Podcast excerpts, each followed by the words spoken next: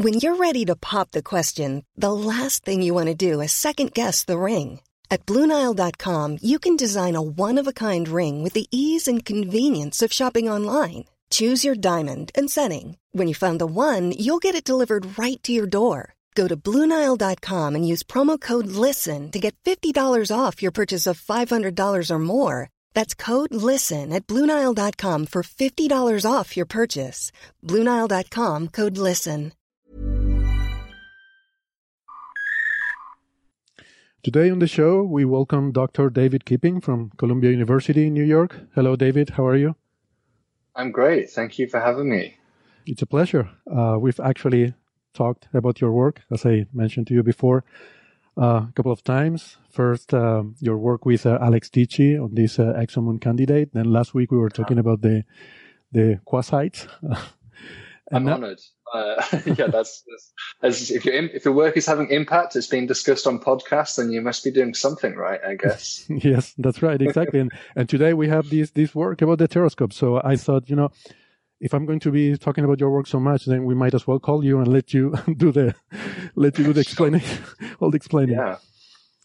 Um. Okay. So, but but before we go, um, before we talk about the Terrascope, I wanted to ask you uh, about this this work you're doing with Alex Teachey on this ExoMoon candidate. Um, is there any new uh, uh, developments with that? I mean, the last um, the last information that I have seen is uh, that there was this uh, discussion in the literature. There was a paper by um, uh, Laura Kreidberg, uh, and then there was a response that you guys uh, uh, posted. Mm-hmm. And um, I don't know if there's anything anything new. yeah, I guess um, the only real update is that we did want to reobserve it. I think that would be the best thing. Just to see if this thing transits again. If it if we see the same moon-like dip in another HST transit, I think that would be the most convincing way to to prove that this thing is real or not. Um, however, we applied for that time and we didn't get it. Uh, as you probably know, Hubble is hugely oversubscribed. It's kind of like gold dust getting time on, on that telescope. Unfortunately, we didn't get the time. Um, now, the problem is that if you go further into the future, so we didn't get this next transit, it was actually in May, just gone. That would have been the, the, the transit that we applied for. Now, the period of this planet is almost a year. So we're going to have to wait a long time now till the next one. And uh, we could apply for that again. But unfortunately, because we're going further and further into the future, um, since our last observations, your uncertainty grows over time in your predictions. And so it was kind of nice because for the May transit, we had this very clean prediction. We expected that if there was a moon, it should have appeared before the transit of the planet in a very precise time and location.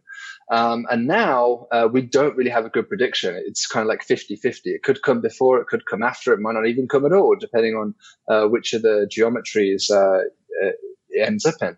So that's frustrating. Um, so what we're trying to do is do two things. One, we are collecting some radial velocities with some colleagues at, um, on the west coast to see if we could um, rule out some alternative hypotheses. So could there be another planet in the system, for instance, which tricked us that looked like it was a moon? It was actually just another planet. And radial velocities should do a really good job of being able to um, tell us tell us whether that's a reasonable hypothesis or not. And uh, secondly, we would very much like to um, survey, and this is ongoing right now, many planets which have similar properties to Kepler 1625 to see if there's any evidence around those planets for large exomoons as well.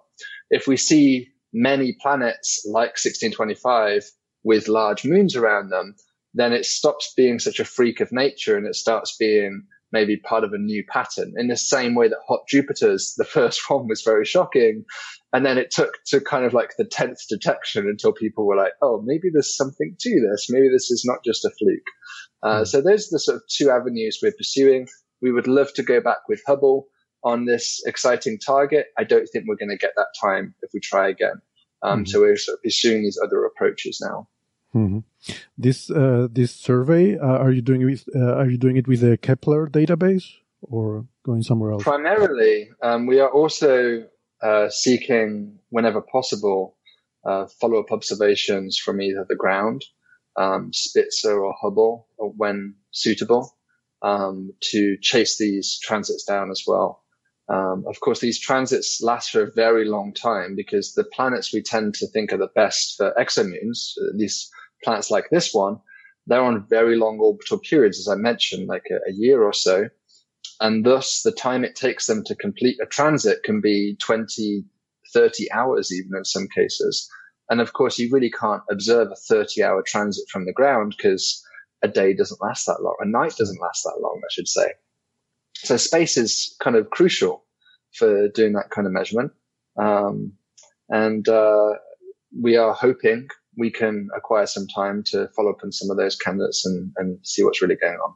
Mm-hmm. Well, good luck with that. I mean, it's a really exciting science and, and exomoons, uh, you know, it's, it's not just, uh, the discovery of, of, uh, of an exomoon, but it, it's a, it's a very interesting, um, uh, exomoons are interesting because you can learn a lot about uh, internal dynamics of planets and, and formation of planetary systems and, and things like that, right? That's right. Yeah, I mean they're they're fascinating objects in their own right. I'm sure. Um, I bet there'll be many surprises that we'll gain from finding exomoons in the same way that we found exoplanets. And I think the real question is not if there are exomoons, it's it's what type of exomoons are out there. It's kind of it kind of seems ridiculous that there can't be any moons out there in the universe apart from our own solar system. So we know they kind of must be out there. Um, the question is how big do they get? The bigger they get, the easier they are for us to find. Uh, we think we have this evidence now for this Neptune-sized moon, and that's very surprising to us. Um, from most of the other shorter period Kepler planets, planets closer to their star that we've surveyed in the past, our limits tend to be sort of Earth size or even Mars size moons that we're excluding. But we're, we're rarely getting down to the sort of moons that you see in the solar system, moons like the Galilean moons or even our own moon. Those moons are, are frankly just a little bit too small for most of our telescopes to see, except in some very special cases. So if there are big moons out there, we should expect to see them. If moons never get bigger than the moons in the solar system, which I would kind of be surprised about if that's true. If, if, if the, if our own solar system represents the most extreme end of the scenario for exomoons, that's kind of weird in a way. Um, if that's true, then we shouldn't expect to see them until we have maybe Plato or some super telescope in the future come along. Hmm, right. I mean, this reminds me of the of the hot the, the hot Jupiter analogy, right? These are the first planets that we detected just because they're they're easy to detect, relatively easy to detect. So yeah. when your technology allows you to detect those, that's what you can observe. Um, and then as our technology improved, then we started seeing other uh, planets, right? So I would imagine that there's a very wide distribution of possible uh, exomoon sizes and properties, and we are probably just uh, able to see the really big ones, right? I guess that's what you're saying. Right. Mm-hmm. Yeah, and of course, with hot Jupiters on that analogy, when they were first being found, uh, and there was no population statistics which had really been done uh, very early on in the game, um, it seemed surprising because everywhere you, you know th- there were so many hot Jupiters being reported that naively it seemed like, hold on a second, are hot Jupiters a common outcome of planet formation? And now, having completed all these censuses um, with much more sensitivity, we now know that hot Jupiters are rare. Actually, only about 1% of stars have hot Jupiters. It's just that they were so easy to find that, of course, all of the early discoveries tended to be those 1% objects.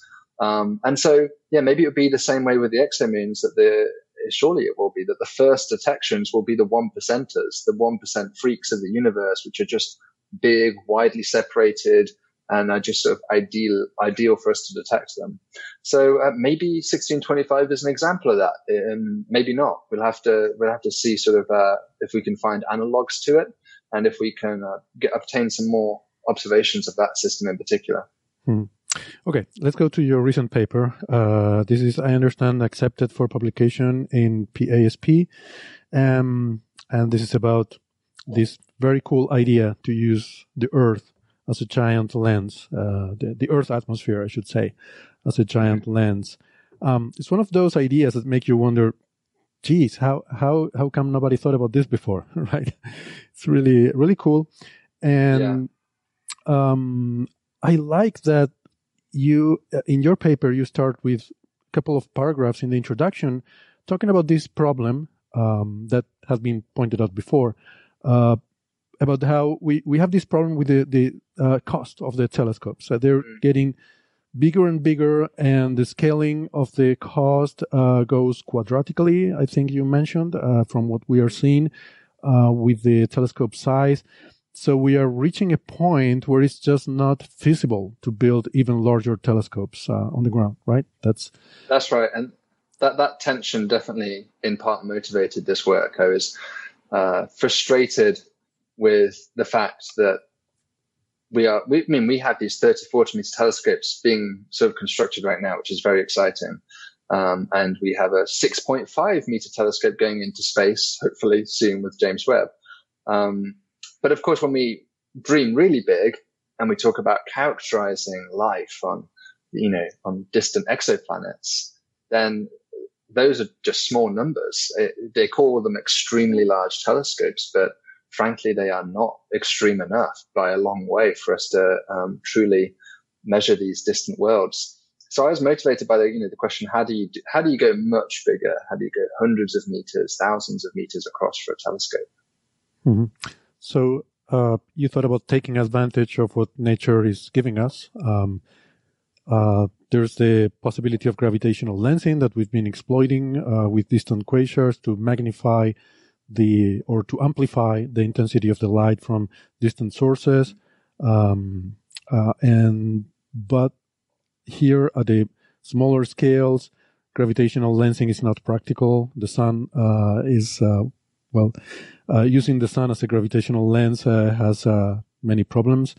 Um, the earth is not massive enough but the atmosphere has a refraction index and that bends the light rays and that can be used to uh, focus or to observe uh, at some focus that's um, you'll have to go of course outside the earth uh, very far away in order to uh, take advantage of this uh, amplification of, of, the light. Um, you've run some numbers and some simulations. You came to the conclusion that there's a minimum distance um, and then beyond this distance there's like a line. It's not a focal point. It's like a line where the light is uh, focused from a distant object by the yeah. Earth atmosphere.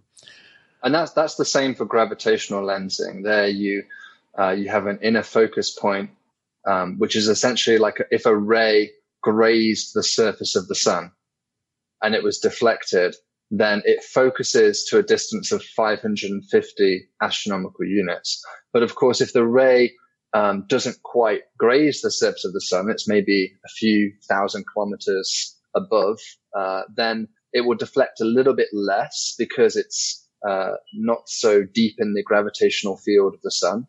And thus the focus point will move out. And so there's kind of a focus at every point beyond 550 AU. And it's exactly the same here uh, with this atmospheric lens. So it really is a very close analogy to that gravitational lens. Mm-hmm. And um, what I think is um, interesting to point out is that you are not thinking of a telescope that can magnify an image and, and show us very sharp details of a of an extended object. What this um, this concept, uh, what we could hope to gain, is an amplification of the light intensity. We're getting more photons. That's that's the idea, because. Um, yeah, images uh, will be blurry uh, by nature because of these. Uh, th- right. This lens will not give you a sharp image, right? That's right. Um, I, I, don't want to claim that it's impossible to do magnification and to do images because it may be. Um, but my background, as you probably know, isn't optics. Like I normally work on exoplanets and exomoons. So for me, this was work on something a little bit outside of my normal wheelhouse. And thus I wanted to focus on the simplest part of the problem um, just to sort of highlight the potential of this concept. And really, I'm hoping this will sort of seed um, more work in the future by by others to to go a bit deeper on this idea. So with the amplification concept, really what's happening is that there is a um, a ray of light which is um, uh, bending as it sort of hits the Earth's atmosphere, and it bends down. It strikes, let's say, the bottom of your detector, and then there's another ray of light which is a bit higher.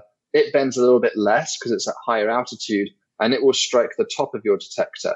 And so you get this kind of annulus this thickness. Actually, that thickness is tiny. It's just a millimeter of atmosphere, which is doing your lensing, the lensing strata. And then that, but even though it's only a millimeter in, in depth, it has a huge circumference because it goes all the way around the earth. And that ring might not even be a perfect circle. Of course, it almost certainly won't be, um, because there are density variations in the atmosphere, different uh, over different continents and over the oceans. But that doesn't really matter because there will always be, as long as you're beyond the inner focus, there will always be a strata which will lend, which will bend the light enough to get it onto the detector. And it turns out the thickness is, is to first order kind of independent of that. So, um, you get this, this lensing and it gives you an amplification which sort of depends on the detector size a little bit that you use. But some sort of typical numbers are you're looking at 45,000 amplification after accounting for clouds, extinction through the atmosphere, things like this, for a one meter detector, which is placed at um, the the very furthest distance you could basically place a satellite around the Earth. You want to be kind of as far away from the Earth as you can, um, and that's just because uh, the rays don't have to travel so deep through the Earth's atmosphere. They have to bend less, thus they can actually bend uh, by such a small degree. They're in the upper atmosphere, above the clouds, above buildings, above mountain ranges, and stuff like this. And uh, then you get kind of a clean um, ring of light. Um, it may be possible to turn those rings into images back again. You might think about doing adaptive optics, which we already do on the Earth, you know, to do image reconstruction through the Earth's atmosphere. But this is quite a lot of atmosphere you're looking through. Um, if something's uh, sort of directly above us, if you look straight up on the zenith, as you call it, then it would go through about one air mass, as we'd call it. That's sort of the unit, like one, one atmosphere's worth of air that it has to travel through.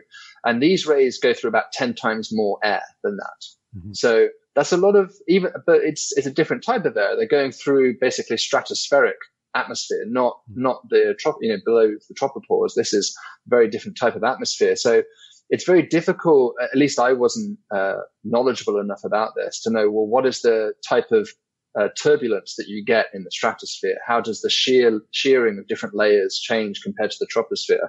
And though, I mean, as far as I'm aware, there isn't a huge amount of work done on that because why would you even care about the upper atmosphere that much for optical reconstruction until this concept came along? So this, this is why there's a lot still to be figured out with this.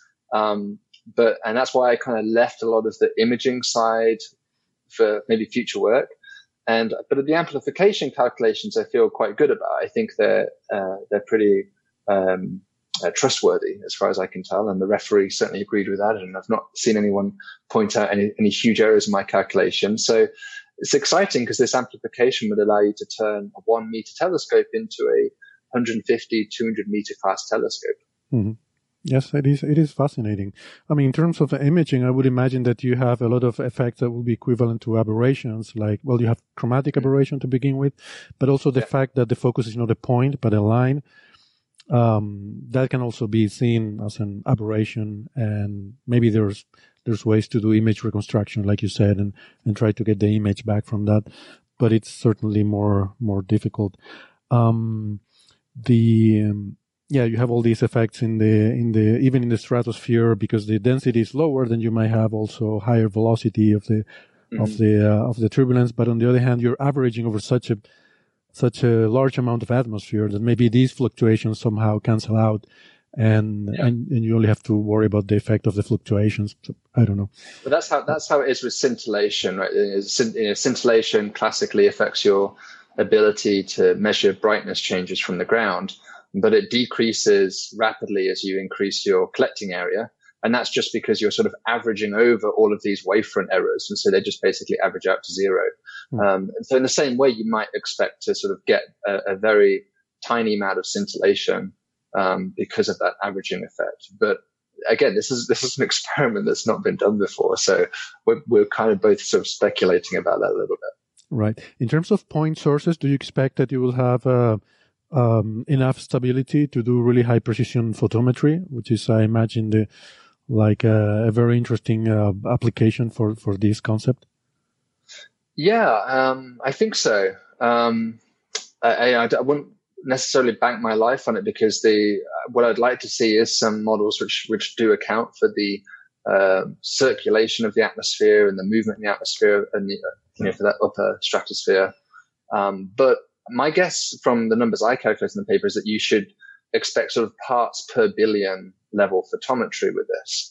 Uh, just as a point of scale, Kepler and Hubble sort of do at the very best sort of 10 parts per million. So 10 to the power minus five. And this would be about 10,000 times better than that. Wow. Uh, so you'd be getting into the parts per billion level. So that would be very exciting. You could measure, um, you know, the effect of sort of continents changing as the rotation of the planet. You could detect satellites. Uh, you, know, you can detect very tiny exomoons with that accuracy. Small exomoons, even mountain ranges on the planet, you could probably detect as the planet rotates around. Its its um, silhouette would slightly change, and that would be detectable. So, um, obviously the, I'm interested on the exoplanet side, but I think you could do some interesting stuff with near, near Earth asteroids as well as they pass behind the Earth. Um, they even very small objects should be lensed, and thus you would have an opportunity to detect, you know, threats to the Earth down to baseball-sized things, probably. Um, and uh, it might have some cosmological applications for measuring very faint sources. Of course, you're, you're getting such great amplification. If something is a very high redshift, a very faint galaxy, those galaxies would be magnified or amplified, I should say, and thus giving you a chance to detect just the light from them. You might not be able to reconstruct an image of those galaxies, but you'd be able to detect the light from them. Uh, have you thought about? Uh, is, is, I, I, imagine that uh, Earth rotation must be a limiting factor in terms of stability, at, at least, because um, because the as, it, as the Earth rotates, you have systematic changes in um, in the atmosphere that you're seeing right? You might go from yeah. some, I don't know, tropical uh, circulation to all of a sudden seeing just ocean or I don't know. There, there might be yeah, an important right. effect there, right? That's right. So, um, I think uh, there's there's two sort of ways to think about that. One is that, um, of course, most of the Earth you're you're hopefully going to block out um, with some kind of coronagraph or shade. Probably that would be the best system. Um, it would actually have to be a fairly large shade generally for it to work. Um, but what, assuming you can block out the Earth fairly effectively. Um, I was then, actually referring to the atmosphere that's lensing yeah. light. Yeah. Okay, then like the Terminator almost mm. of the atmosphere, this ring. Um, so, so your lens, your lens properties will vary with the Earth rotation, probably. That's right, but really, what you're doing is um, you're changing the density profile as you I mean, that's really, or really what really matters is the refractive index profile uh, as a function of altitude. And um, again, that shouldn't that shouldn't have a. My guess is a huge effect on amplification because there will always, as I said before, there will always be a strata. If you make the atmosphere colder, then you know the atmosphere kind of collapses down a little bit, so you get those the same layer which was doing the lensing before, where you're over Africa. When you go over Antarctica, maybe drops right down. Um, but that layer is still there. And the, as long as that, that layer doesn't drop below sort of a few kilometers or so. I mean, you're starting at 13.7 kilometers is sort of the fiducial lensing altitude. So as long as it doesn't go below a few kilometers where clouds would really hurt you, um, then it, which would have to be quite an extreme climatic change for that to happen. Um, then will, you will still have that lensing strata, which is bending light onto the detector and thus giving you those photons. Um, so uh, I don't I don't think the rotation is going to be a, a giant problem. Um, it's it's probably it's on the list of problems, but I'd say it's lower down on the list for me than say um, how do you build this coronagraph? How do you um, uh, you know reconstruct these images potentially one day? How do you deal with air glow in the Earth's atmosphere, um, which is another sort of effect which you might be worried about? Hmm. Okay. Well, and then um, maybe to conclude, you you um, so you see this as something that could be uh, built someday. I mean, not just a you know an interesting concept or an interesting idea on paper, but something that could actually work. Uh, hopefully, I don't know. Uh, my you know my goal with this paper was just to highlight that there is a this is a stepping stone maybe towards doing a gravitational lens. Gravitational lens for me is sort of the end point of telescope design because you can't do better than the sun, right? You, that's like I always think of that with advanced civilizations in the universe. They would probably, you know, gravitate towards using the sun as their as their final design for their telescope. If you'll excuse the pun there. Um, and in the same, and in that way, I think the Earth is kind of a stepping stone for us to hone our lensing skills, and at the same time, actually have some practical benefit to it. Um, so I would very much hope and like us to experiment with developing this kind of technology. It's not purely a telescope. We haven't really talked about this too much, but you can also use it as a transmitter as well. Um, instead of the detector, you could just put in a you know transmitter there, and then the Earth is a high gain antenna for you instead. Which is again the same thing happens for a gravitational lens. People have long argued that advanced civilizations might use their sun as the antenna, um, and you could sort of form bridges as two stars use each other's stars to collimate the, the radio transmissions between each other. In the same way, you might imagine two distant civilizations, especially during reciprocal transits. This is when like another um, star system is seen to transit from our perspective and we transit from their perspective. Both of them might have a Terrascope and choose to use that as a means of both communication and receiving those signals. Um, so it has some interesting. You could also do it in the solar system. You could sort of create like a high speed internet in your solar system using Ju- Jupiter as your antenna and Saturn as another antenna to transmit your planetary images back to Earth, for instance. Um, so I'm kind of in, very interested in, in, all the applications of such a system, um, but it definitely has some technical challenges. I'm just really hoping to kick kick off thinking in this. Um, and uh, I, I, don't really see myself as sort of going to be doing this for the next 10 years of my life. That's for sure. yeah, yeah, no, but, uh, so, but yeah, that was my question. If, if you see this as a, something that's, uh, that's feasible, uh, in, in the future, but that, um, yeah, it's very exciting. So maybe I haven't thought about that, but now that you mentioned Jupiter and Saturn as these giant planets, maybe we can use them as our lens and then observe from the Earth, the Earth orbit, I guess. Um, it'll be. But that's I, kind of already been done. Uh, we actually, you know, if you look at Neptune, um, there are occultation measurements of Neptune mm-hmm. as stars pass behind Neptune. And one of the things they often measure is this central flash, as it's known. And that's caused by Neptune's atmosphere lensing the light. Uh-huh. Um, they don't, they don't block out Neptune though. They don't have some kind of coronagraph to, to null Neptune. Um, but if you did, then you'd have like a really isolated signal of your starlight during that central flash moment. Mm. So it's it's the same concept. I mean, this. I mean, it's in a way this isn't that new. In a way, it is new because people have been sort of like a lunar eclipse when the when the, you get the blood moon and the moon appears red. It's because of the same effect. It's light is it's refraction, yes, atmosphere onto the onto the moon's surface. So this effect is kind of is well known in a way, um, and I'm really just trying to uh, uh, push that this could be actually something um, that we could exploit to to to our benefit. Hmm, yeah, you've mentioned this coronagraph a couple of times. So uh, actually, for this to work, you will actually need two spacecraft, right? One with a detector and another one. Um, I don't know how far away, but uh, that's blocking the Earth so that you can you can see only the light that is being lensed by the atmosphere uh, into that's the right. first spacecraft, right? Yeah. So uh, and it, it, would have to be fairly. So let's say um, we had a CubeSat was our sort of test mission. Maybe we sent a CubeSat out to the Hill sphere. Um, then the separation of this shade would have to be because you kind of want to both block out the Earth but not block out the, the lens rays. So that's mm. sort of the requirement uh, here. And if you sort of go through a simple geometrical calculation, you end up with a, the shade is fairly close to the detector. It's about sort of 1% the distance between the the Earth and your detector. So you'd have this object pretty parked fairly close by, um, but certainly far enough that you couldn't have a single structure. It'd be too big to build a single structure. It'd have to be two free float, free flying things essentially. And it would probably have to be about 40 meters across if you're doing the CubeSat, um, which ironically would give you about a 40 meter class telescope. Um, so you might say, well, why not just build a 40 meter class telescope? Um, well, actually, the shade is, is much, much cheaper to build. Hopefully, um, uh, most of the, you know, we're not exactly experts on building giant star shades in space yet, but most of the cost estimates you look at for like the star shade concept for WFIRST, um, show that you could build very large shades much, much cheaper because they're, they're just an opaque material, an opaque disk. So, um, there's no reason why you can't build those much cheaper than a giant uh, telescope mirror.